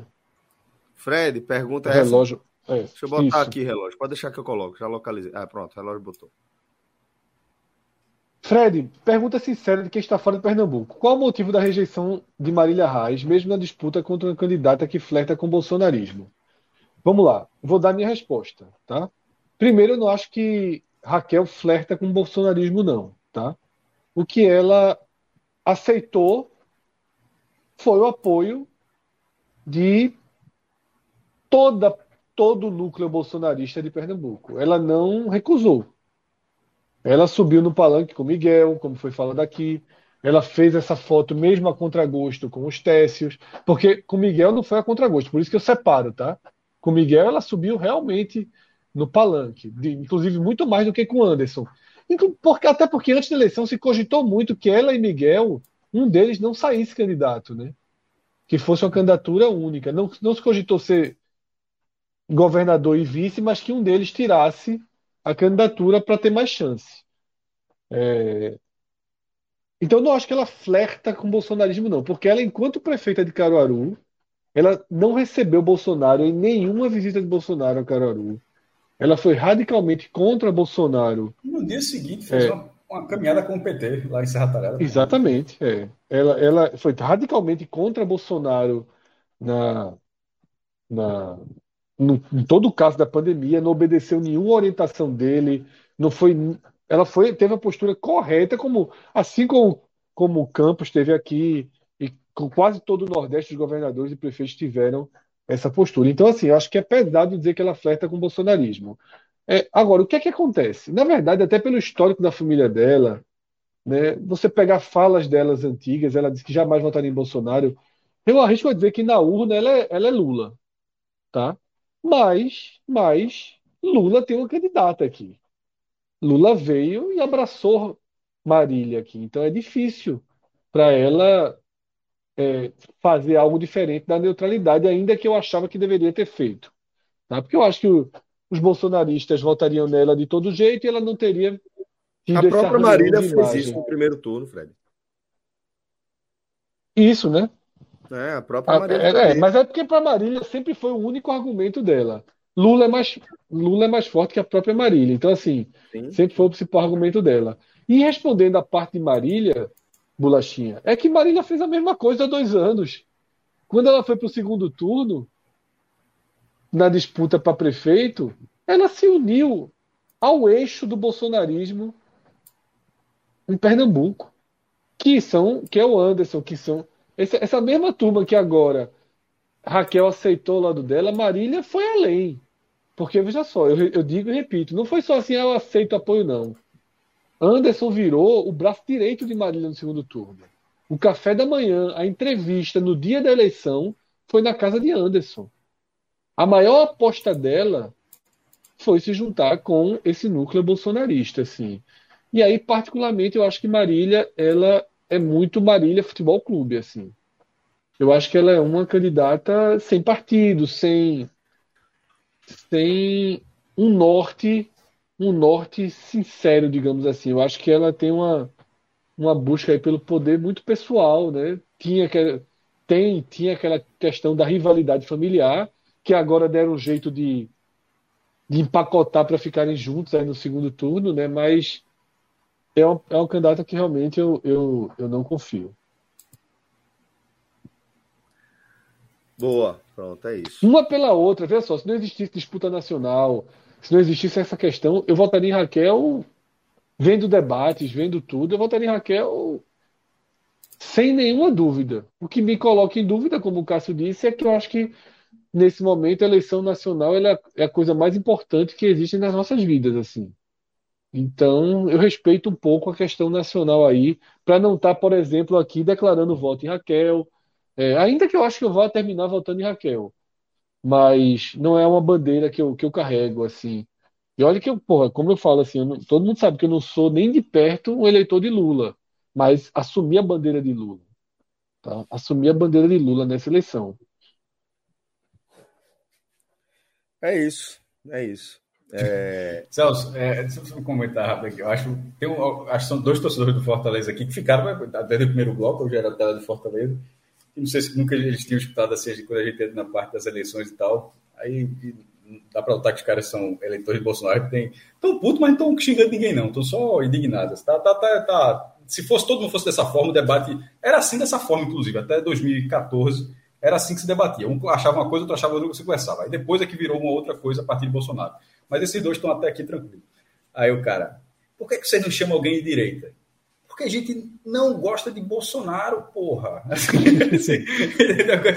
Extremamente não gosta, né? Você não gosta de Bolsonaro. Um de direita aqui, ó. É, não, mas, é, e, e, o direito, mas é porque, não, na verdade, é o seguinte: direita é só Bolsonaro. Todo mundo, todo mundo que não é bolsonarista é esquerdo, né, cara? Assim, então, a, a, gente, a gente enxerga ele como extrema direita, eles se acham direita, e qualquer coisa que não seja eles é, extrema, é, é esquerda ou extrema esquerda, é comunismo, aquela coisa toda. Então é isso, velho. Então, um, porra, bicho, já tem tanto programa já eu, com 500 caras no muito quando a galera chama a gente de petista e bota Fred no meio, Cássio no meio. É, meio, é foda. Então, o, que, o que não fala é bizarro, que, que, já, já, que eu já tive com esses caras, que eu já presenciei. Antigamente o pau comia, né? Total. É, você conversava, Hoje Pedro, você falava e tal, votava, não sei o que, beleza. Aí de 2018 pra cá virou esse negócio, essa maluquice, pô. Então, bicho, é, o voto. Um amigo meu. É... Meu voto é anti-Bolsonaro.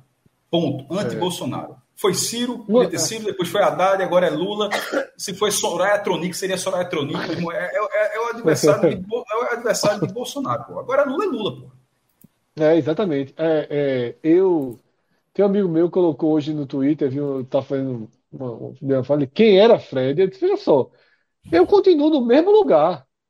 Veja só, eu tô votando em Lula, FHC tá votando em Lula, ah, geral. tá votando em Lula. Alckmin tá voltando em Lula. Já para Vasconcelos. É. Para ter devolvido assim, meu amigo, você abraçou mesmo um cabo que simplesmente não, não mas, mas eu acho que esse meu amigo, meu amigo não é Bolsonaro não. Mas assim, ele não, ele não é tipo, não tá lutando pela causa, tá entendendo? Tá de um foda-se aí para Lula, não sei exatamente, mas pode até ser. Mas o que eu disse assim, eu conto no mesmo lugar, Jarbas, a turma tá ali comigo, pô. Meirelles, Armínio Fraga, eu tô no mesmo lugar. Agora, Exatamente. a paleta para direita foi muito grande, pô. Então eu virei, eu virei o quê? Esquerda já já eu virei. Não, mas veja só, né? mas, mas, mas acalmou. Né? Amoedo, pede Amoedo, porra. Amoedo. Amoedo, porra. Amoedo é 13, porra. Moeda é 13, é. porra. Porra, 400 milhões no banco o homem tem. Meu irmão, desde que essa live começou, duas horas, vou fazer até as contas aqui. Se o homem tivesse no CDB, não tem CDB não, não trabalha com outro negócio. Meu irmão, aí tem Meu, duas horas de programa cara ganha. É, essa, daqui a pouco essa, aqui, essa aqui eu vou botar aqui na tela e vou pedir para relógio dar o print. Fred, dá um sorriso aqui para mim, por favor. Olha, olha para a câmera e dá um sorriso. Aê, camarada Fred é do caralho. Eita. Fred, tá, desde que essa live começou, a Moedo já ganhou 13 mil reais. Começou aqui, ó. 13, 13, isso eu tô com o pior rendimento possível. Desde que começou essa live, assim, daquele 13 mil conto. Tá pra, e é 13 o Agora, Curiosamente, 13 vai botar, vai botar 13. Agora, Agora hoje eu ri demais, né, de uma tweetada. Porque assim, hoje, no mesmo dia, teve três apoios para Lula. Foi, como é o nome do Aquaman? Momoa, né? Como é o nome Jason dele? É, Jason Momoa. Jason Momoa. Jason Momoa. O Sonic Momoa, não, porra, e... Sonic Momoa, sei lá. O Sonic é. e Sarney. Meu irmão, que Sarney, três, que três apoios ah, diferentes da Sarney, porra. Sarney, veja só, Sarney olhou, Sarney viu assim. Por onde é que eu vou? Sarney, veja só, Sarney, sei não, viu? Hein? Sarney olhou, por onde é que eu vou aqui, faltando uma semana? Eu, me surpreendeu, viu? Eu, eu, Pô, eu ainda acho que ele errou. Tava nem Sarney, sabendo, tava nem sabendo isso aí. Que lembra o ano que Sarney, lembra o ano que Sarney foi pra urna com 13 e meteu 45? Não, não, fotografou. Foi, é esse Dilma. Agora. A esse Dilma, a esse Dilma, pô. Dilma, foi Sarney, Ele foi com 13 aqui, ó. Não confio não, se, se, se, se fechou esse apoio. E na urna meteu 45, Sarney, é. nossa. Mas é isso, velho. Eu, realmente, mas eu tinha visto essas mensagens, eu tava deixando pra lá, mas foi bom, foi bom trazer, fazer o. Não, tem que é, porque assim, Ó, realmente. Pergunta séria. Algum de vocês é, mora no interior? Boa, eu moro no interior. De boa. Fred mora no interior. É, o Maestro mora no interior parte do tempo. Fred mora na maior cidade do interior do, de Pernambuco, que é Jaboatão dos Guararapes. Isso. Então, boa parte da gente aqui mora no interior. Não, minha, minha, minha, minha, biografia, a, a, a, merda da minha biografia, já tem aí dois aninhos de interior, já posso falar. Já morei de forma Total. Nesse momento é, é indo lá e voltar, mas já fiquei dois aninhos lá paradinho no interior. Dá para dá pra dizer isso. Eu vou dar um bloco aqui num cara que está sendo preconceituoso. Pronto. É bom demais. Bom Esse demais. eu não vi, não. Graças a Deus não tive ainda é, o desprazer. Deixa eu falar. Acredite. Acredite. Acredite, é, mas tudo bem. Tá bloqueado. É, vamos lá. Vamos seguir aqui com, com. Ah, porra. Aquaman, Luke Skywalker e Hulk, né? Porra, pensa aí, velho, nessa linha de frente. Não, é, mas hoje foi, hoje foi Aquaman, né? É, hoje foi Aquaman, exatamente. Cara, sinceramente, eu só, eu só respeito o Luke, viu? Acho que. Pra valer, pra valer. Os outros ali dá pra fazer uma graça, mas Luke é o mais. Queria ver tu pegar Caldrogo de frente, meu velho. É. Eu, eu, pô, Essa frase eu parei. Peraí, é isso foi isso que eu pensei. Não é não? É exatamente isso aí. É, É, Eita, entendi agora a quinta série, baixou, não foi? é. Não, Poxa, a frase é tua, porra. É. A frase, a frase foi tua, não foi minha, não. Não, porque ele disse que não respeitava Jason Momoa. Pode pegar de frente. pegar de frente. Não, é isso que eu tô dizendo que foi a quinta série que baixou. é, mas- Lá ele, lá ele. Mete aí o agote, mete o agote, aproveita para virar a chave aí, Pedro dormir, eu Vamos trocar de embora. computador. Se liberar aqui. Pedrito, Pedro- obrigado, meu irmão. Pedro tá na conta Valeu, regressiva por acesso, meu irmão. Vai ser- Pedro, veja só, Rapaz, Não perca, não. não perca não, porque eu tô de férias. velho. não, Eu pode perder, tô não, pô. Pelo amor de Deus. De férias. A turma do esporte me abraçou aqui na causa, viu? A gente é Bahia sexta-feira. Eu não quero Eu confusão. tô com o posto Ai, pronto. ai. Eu, eu- eu já quero que suba pra botar no. Eu tô com o posto pronto. Eu, eu, Fred, sou Bahia sexta-feira. Eu vou assistir o jogo sexta? do Bahia. É sexta, não é sexta, né? Sexta vai, vai Eu ter acho que- telecast do esporte também. acho Vai, uma horinha só, né? Uma horinha só, né? Eu acho que O debate são às 10, simultâneos, pô. Os jogos são Simultâneo, simultâneos. sete horas. Já Sete horas eu vou ver o jogo do Bahia. Eu vou ver o jogo do Bahia. Sete horas. Porque a gente Tem só vai ter de não. nove, a gente só vai ter de nove às dez, né, para fazer os telas. Depois é debate, a gente assiste e volta. Não, vamos embora. Não vamos comemorar junto, não. Também não vamos Mas nesse se perder, tu vai correr não. Pelé, Fred. Se perder. Se perder, negão, vê só. Se perder, o debate vai segurar um pouquinho, vai ser duas horas de tela. Ó, vamos combinar. Se, se perder, a gente se encontra no, no Repelé. No Rei Pelé. Vai pro Rei Pelé. Jovem, vou dizer um negócio. Se perder, se perder, deixa pra sexta-feira. Mas não perca, não. Vai perder, não. Vai Só uma perder, não. informaçãozinha pra Morgar. Tu sabe não. que o esporte não é o quinto, né? Sei, sei, sei, sei. É o sétimo agora. Mas, Cássio, vê só, tu sabe que desde a primeira rodada eu não acredito em ninguém, né? Em Londrina, Ituane, Criciúma, tô, eu Sampaio. já tô por 2023. Eu larguei 22 já. O Tom Benz, Benz tá aí brigando pra não cair, né? Se o Bahia empatar e o Ituano é ganhar, é bronca, né? Rapaz, o Bahia fica dependendo de um empate contra o CRB. Não é bronca, não é tão bronca. Ah, Na verdade, bastaria assim, empatar com o CRB. pode- Dois empates mas aí Mas o jogo é no Rei o. Ituano teria que tirar seis gols é, de é, é. Vai chegar no Rei É. Pelé e vai deitar. No- que é a cama do Bahia. Dois empates sobe, então, né? Dois empates praticamente sobe, porque o Ituano teria que tirar seis gols. Teria que ganhar os dois jogos de 3 a 0 ali. É impossível, não, mas. pô, é Não, difícil. dá pra meter o 3x0. É Londrina agora, é Londrina e Vasco, né? É. É chato. Também ter três É. assim, Londrina não vai. É, o Vasco vai jogar classificado. Sexta-feira, subiu. É, o Bahia, Bahia ganha, o. Bahia ganha sexta, Subiu. acabou. Ganha, ganha, ganha, Sexta-feira acabou. acaba Sexta-feira, Copa do Mundo, eleição e pronto. Valeu, galera. Show de bola. vocês. Pedrito, obrigado, meu irmão. Um abraço e até o Valeu. próximo programa. Vocês... Sexta-feira, perca... não, amanhã, pô, álbum da Copa. Isso, exatamente. Vocês que, Perca não, que perca estão não. Amanhã eu vou lembrar gente, isso, viu? Perca não, perca não. Que horas Vocês começa que amanhã estão ao vivo com a gente, é? Nove. Tá. 45. Nove. Eu achei que você estava fazendo uma associação a alguém aí que está disputando um cargo aí. Erro nove. Só faltava Nine. fazer assim, sem o, sem o dedo medindo. o Nine. Mas vamos lá, vamos fechar aqui o programa, chamar a vinheta para a gente começar a nossa gota menor. Vocês que vão ficar com a gente, sigam aqui, vamos na sequência. Vocês que estão nos ouvindo no podcast, só achar a gente aí no seu tocador. Forte abraço.